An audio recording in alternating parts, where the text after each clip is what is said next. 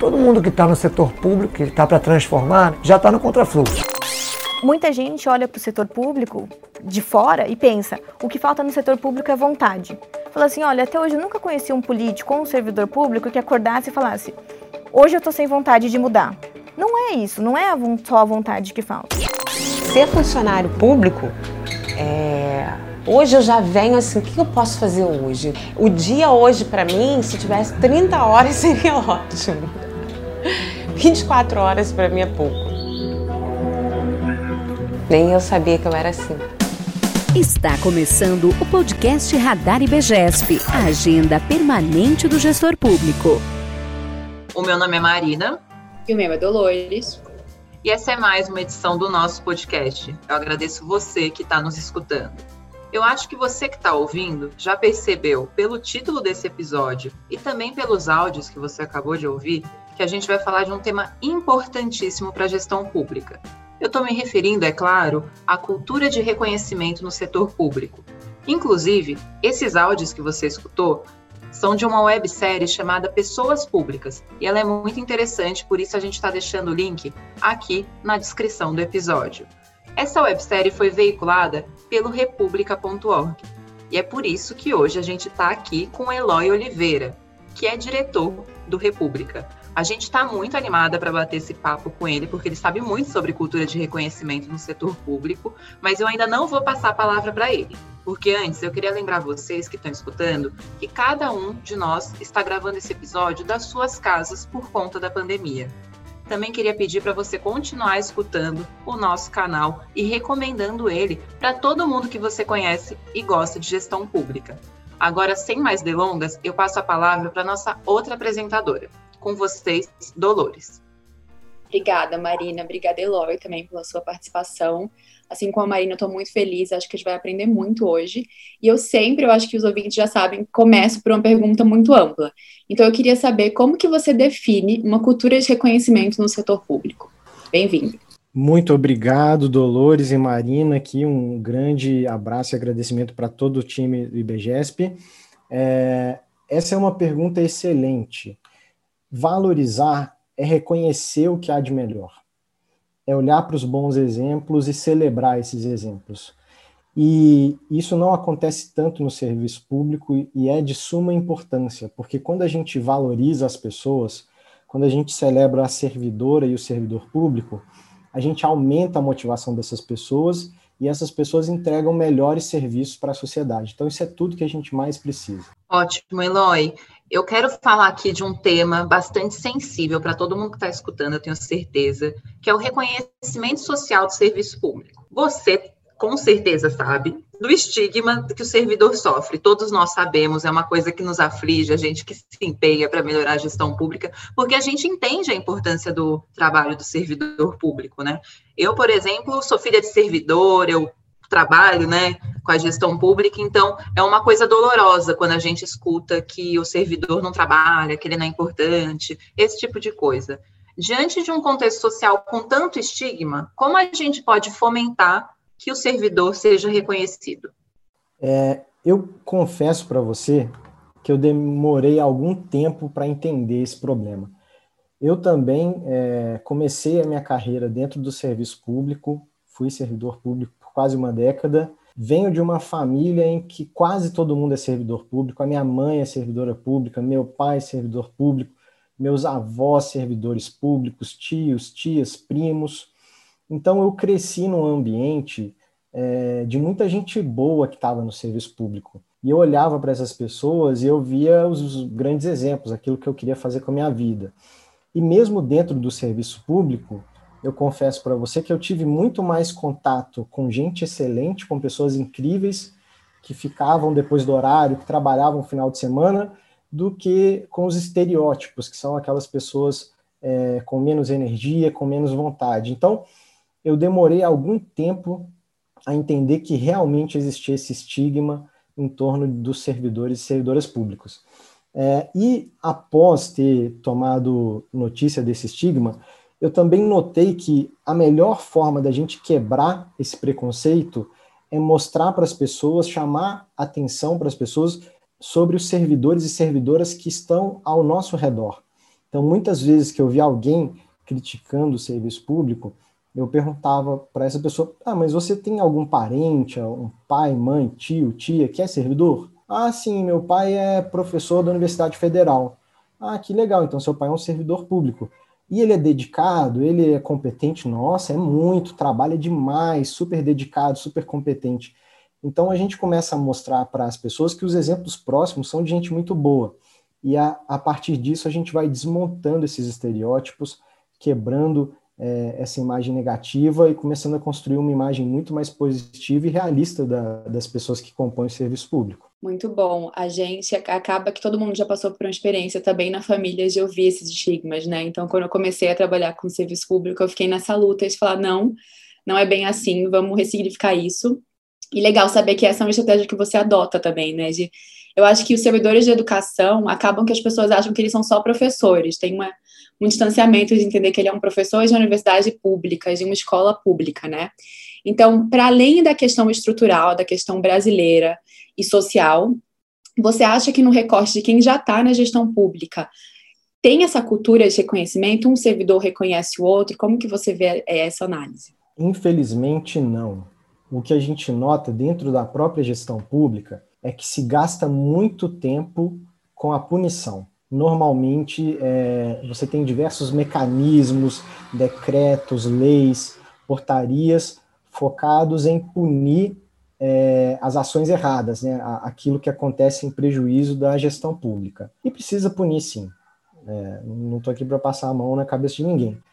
Mas a mesma atenção deveria ser dada também para reconhecer e valorizar quem entrega mais do que se espera, quem vai muito além.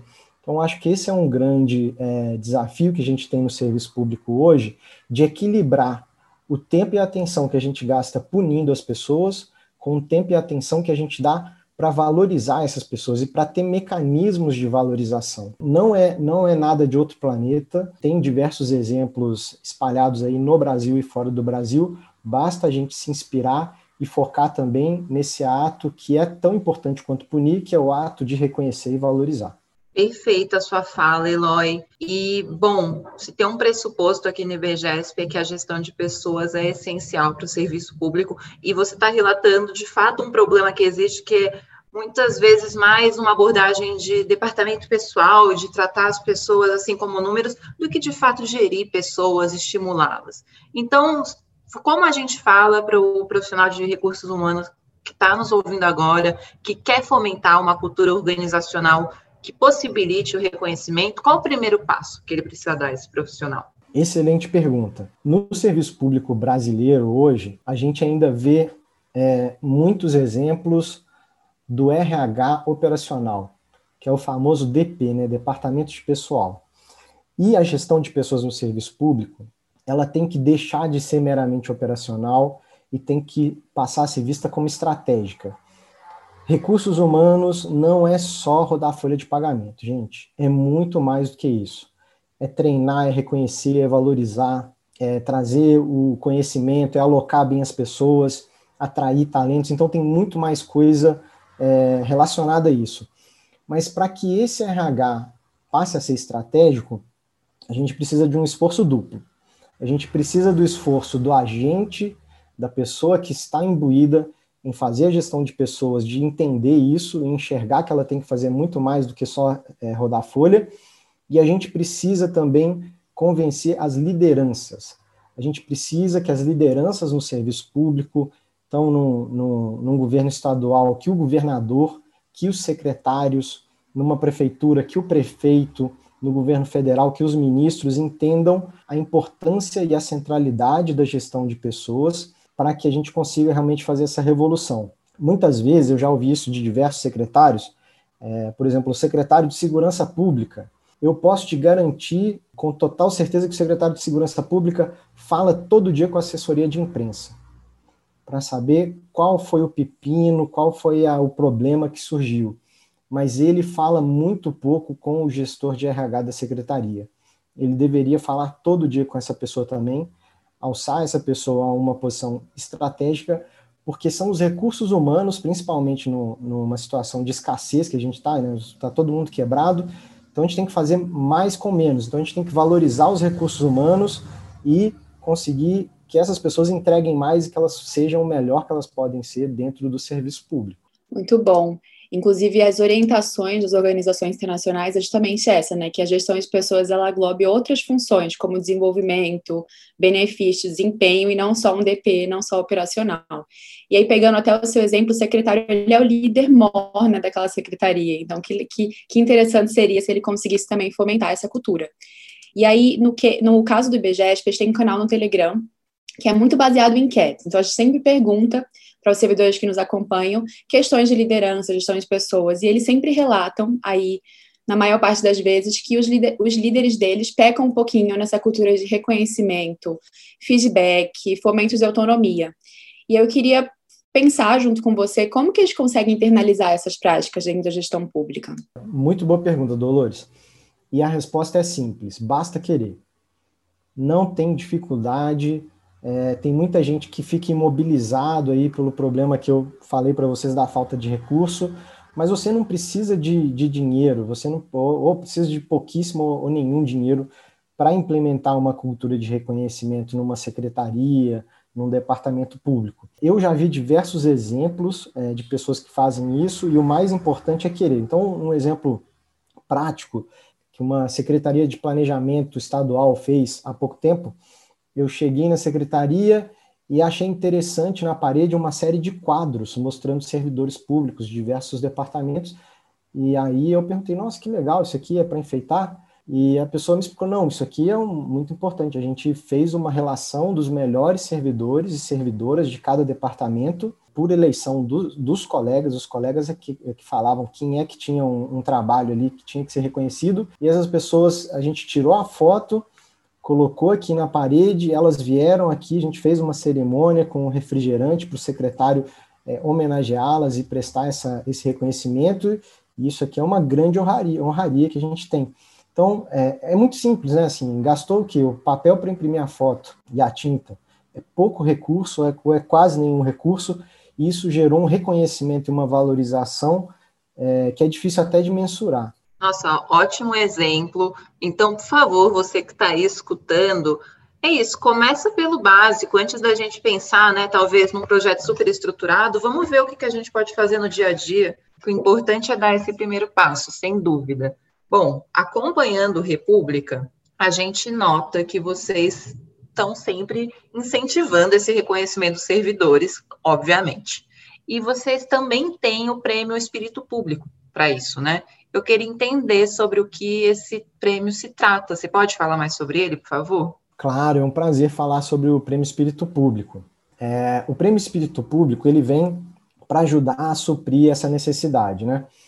Muitas vezes, quando você pergunta para alguém que, que, que, que não é da área, quem são os dez grandes nomes da saúde pública brasileira, ou quem são os dez grandes nomes da segurança pública, ou da educação pública, e a gente não tem.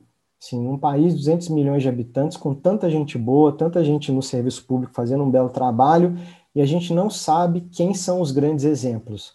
Então, o Prêmio Espírito Público, ele vem com esse objetivo de se tornar uma espécie de Oscar ou de Prêmio Nobel do serviço público brasileiro. A gente quer descobrir, a gente quer reconhecer, valorizar e celebrar essas pessoas que dedicam a vida, né? dedicam a carreira delas para o bem comum. Em 2018, a gente foi atrás dos benchmarks internacionais, então a gente encontrou outros prêmios ao redor do mundo que estavam fazendo isso. A gente construiu o Prêmio Espírito Público com a ajuda de diversas ONGs e fundações brasileiras, e eu acho que essa é uma das grandes forças do prêmio. O prêmio, o prêmio ele é um prêmio feito por mais de 30 entidades do terceiro setor e que é um reconhecimento da sociedade para a servidora e para o servidor público.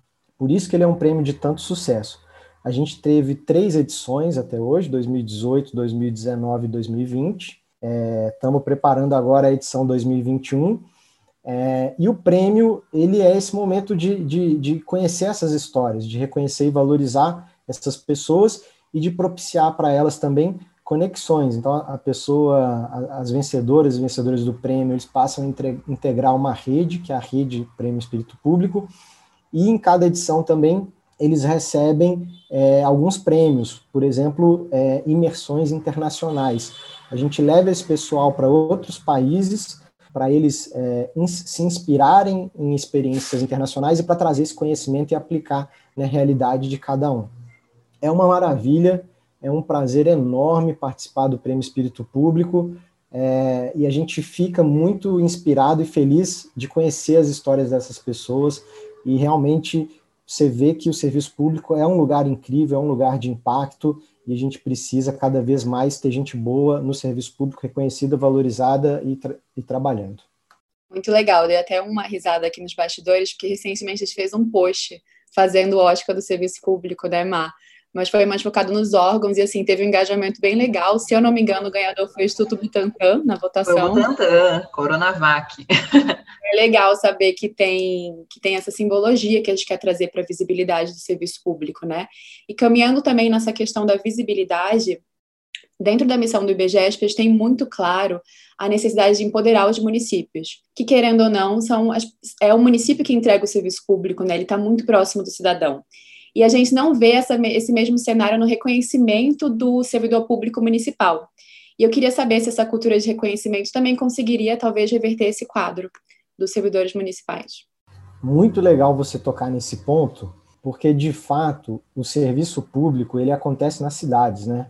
Ninguém mora no, na República Federativa, né? Todo mundo mora no seu município e é ali que você, de fato, tem um contato direto com o serviço público, quer seja pegando um ônibus, ou acendendo uma luz, ou colocando o seu lixo do lado de fora e passa o caminhão para recolher aquele lixo. É, mas o que é, é engraçado é que são os municípios, os municípios que prestam esses serviços e que entregam o serviço mais diretamente à população, os municípios é que têm menos recurso para prestar esses serviços. Né? Quando a gente vê a arrecadação de impostos, a gente vê que a maior parcela fica concentrada no governo federal, que é a entidade mais afastada da, da, do cidadão e da cidadã. É, uma parcela grande fica nos estados e uma parcela pequenininha vai para o município. Então, o município ele tem muita responsabilidade, ele tem muito contato, ele conhece a realidade das pessoas, mas ele tem pouco recurso para fazer as coisas acontecerem. E isso gera uma série de, de disfunções, né? Então, os municípios, e principalmente municípios pequenos, têm muita dificuldade de atrair pessoas é, para trabalhar nas prefeituras, né? pessoas qualificadas, com formação superior tudo mais. Os municípios têm muita dificuldade para manter e para valorizar essas pessoas, quer seja é, com remuneração ou com outras coisas. É, então, a gente, de fato, na minha opinião, precisa rever o pacto federativo, rever as obrigações e os recursos, para a gente ter mais recursos, para a gente ter mais é, capacidade alocada nos municípios, porque no final do dia é o prefeito que a gente conhece, a gente vai cobrar, é o vereador que a gente também vai lá é, fazer a cobrança, é a secretaria municipal que a gente quer que ajude com a educação, e a gente precisa dar condição para que eles façam o trabalho deles de uma forma legal. Estamos alinhadíssimos, o empoderamento municipal é urgente, né? Uma questão assim essencial para o Brasil. Mas agora, para finalizar, eu quero surpreendê-lo com uma questão que você não imagina. que a gente está com um quadro novo aqui no podcast em que eu trago algum tema polêmico, ou então algum trecho de uma reportagem para você comentar se prepare. Vou ler aqui para você o comentário de um anônimo no G1, que escreveu o seguinte: Precisamos acabar com a mamata. Precisamos demitir todos os servidores públicos. Eu queria, Eloy, que você respondesse a ele o que, que aconteceria se a gente fizesse isso. Eu sou a favor do equilíbrio sempre. Então, qualquer afirmativa muito extremista me assusta. As pessoas, as pessoas têm uma falta, uma falsa impressão de que servidor público ganha muito e faz pouco.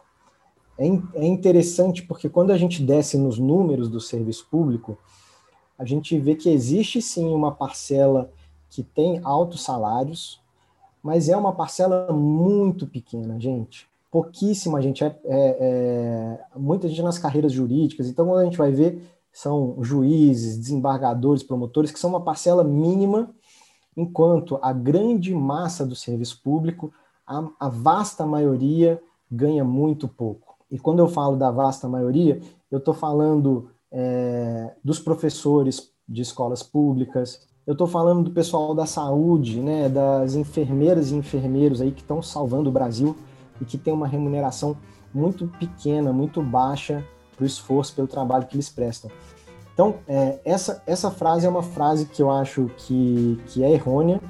A gente tem que rever, sim, os altos salários, as pessoas que estão acima do teto do serviço público, do funcionalismo público, que é uma parcela muito pequena, muito pequena, e valorizar a grande massa do serviço público, as pessoas, milhares e milhares de pessoas que carregam o piano mas que ganham mal e são pouco reconhecidas e pouco valorizadas. Muito legal a pergunta surpresa para quem está aqui vendo as carinhas, né, de todo mundo reagindo a ela. E para finalizar, a gente sempre traz uma pergunta mais ligada a casos práticos mesmo. Eu queria saber se você pode compartilhar alguma cultura de reconhecimento que você conhece aí no Brasil é, que foi fomentada e que está dando certo no serviço público. Legal. É, existem excelentes exemplos e eu trago aqui dois exemplos é, que, inclusive, são políticas de valorização e de reconhecimento estabelecidos por decreto. É, então, vale a pena conferir o caso do estado de Goiás, que em 2019 publicou o decreto número 9462, que promove a política de valorização dos servidores. Então, entrem aí no Google Decreto 9462 de 2019 do estado de Goiás e no âmbito municipal é, a gente tem um exemplo da Prefeitura de Cascavel, que criou a política de valorização do servidor público de Cascavel através do decreto municipal número 14.065 de 2018. Então são dois exemplos maravilhosos. Eu espero que outros estados, municípios sigam esse exemplo, né, gente? Então procurem de fato esses decretos super interessantes e queria agradecer muito. Eloy, é uma pena ter que acabar essa conversa, mas já dou um spoiler para quem está escutando que a gente vai ter mais um episódio com Eloy em breve. Então fiquem ligados e muitíssimo obrigada pela sua participação. Até a próxima e tchau, tchau.